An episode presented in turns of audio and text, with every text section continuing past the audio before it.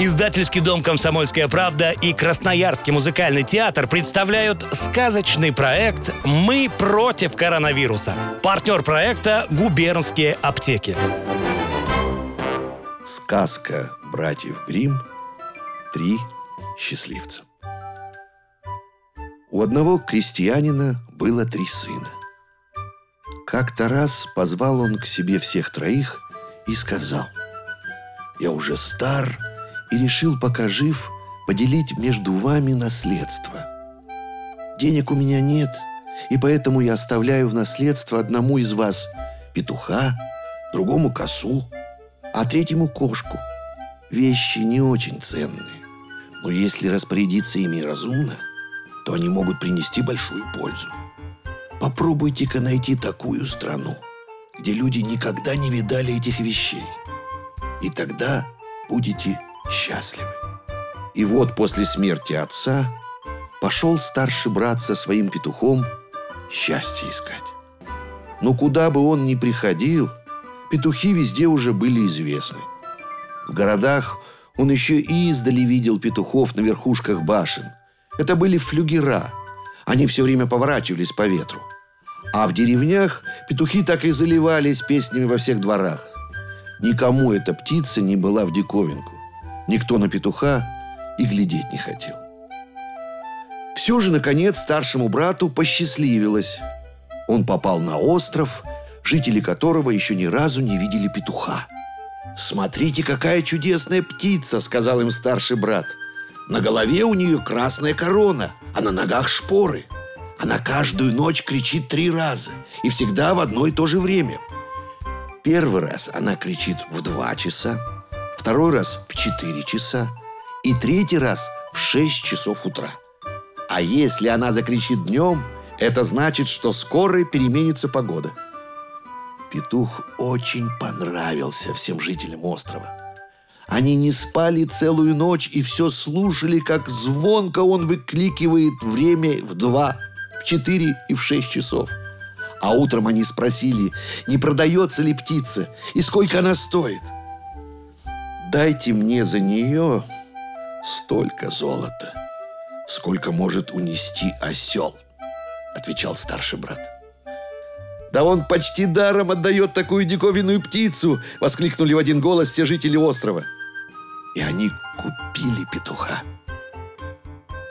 Когда старший брат вернулся домой, братья удивились, что он получил за петуха так много денег – «Пойду-ка и я попытаюсь счастья», — сказал средний брат. «Может быть, мне тоже удастся выгодно сбыть свою косу». И отправился в путь. Но всюду, где он проходил, он видел у крестьян точно такие же косы, как у него. Наконец и ему посчастливилось попасть на остров, где люди еще не видели косы. Когда им надо было убирать созревший хлеб – они подкатывали к полю пушки, стреляли, и пушечные ядра перешибали стебли колосьев. Это было очень неудобно, потому что ядра то пролетали мимо, то попадали по самым колоскам и портили много зерна. Да и грохоту было много от стрельбы. Пришел средний брат к этим людям на поле и так быстро и бесшумно начал косить, что они рты разинули от удивления стали жители острова просить, чтобы он продал им косу. «Дайте мне столько золота, сколько его может унести на себе лошадь», — сказал средний брат. Получив деньги, он довольно вернулся домой. Наконец отправился и третий брат со своей кошкой счастья искать. Сначала у него все шло так же, как и у первых двух братьев. Куда бы он ни пришел, везде было множество кошек. Ну вот и ему тоже посчастливилось. Он приплыл к такому острову, где не было ни одной кошки. Зато мышей на этом острове развелось видимо-невидимо. Они бегали прямо по столам и скамейкам и совсем не боялись людей. Все жители острова очень страдали от них. И даже сам король в своем дворце не мог спастись от мышей.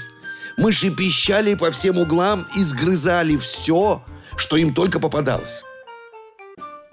Вот выпустил младший брат свою кошку, и она тут же принялась за охоту.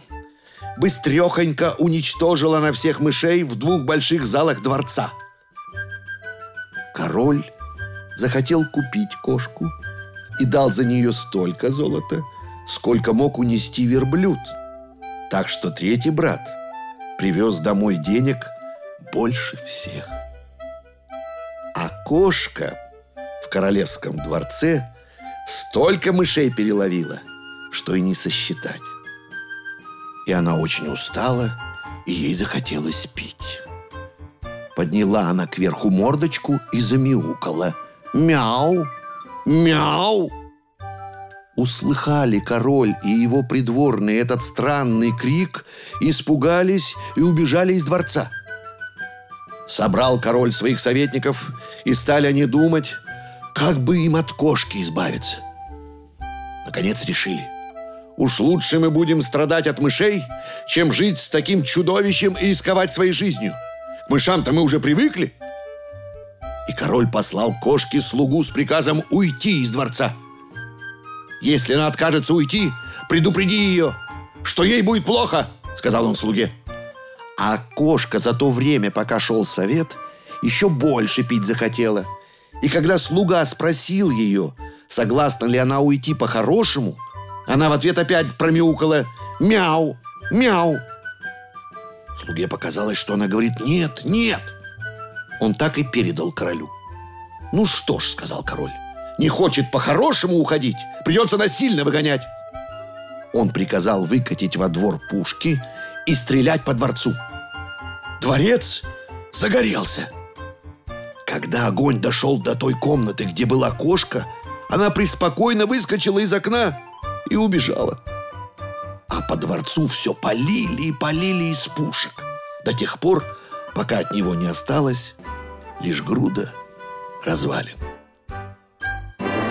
Слушайте наши сказки и будьте здоровы!